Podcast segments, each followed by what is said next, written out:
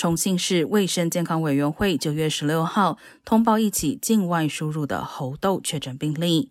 该病例在按规定进行入境人员新冠肺炎疫情防控集中隔离期间，发现皮疹等症状，经检测结果为阳性，确诊感染猴痘。该病例正在定点医院进行集中隔离治疗，情况稳定。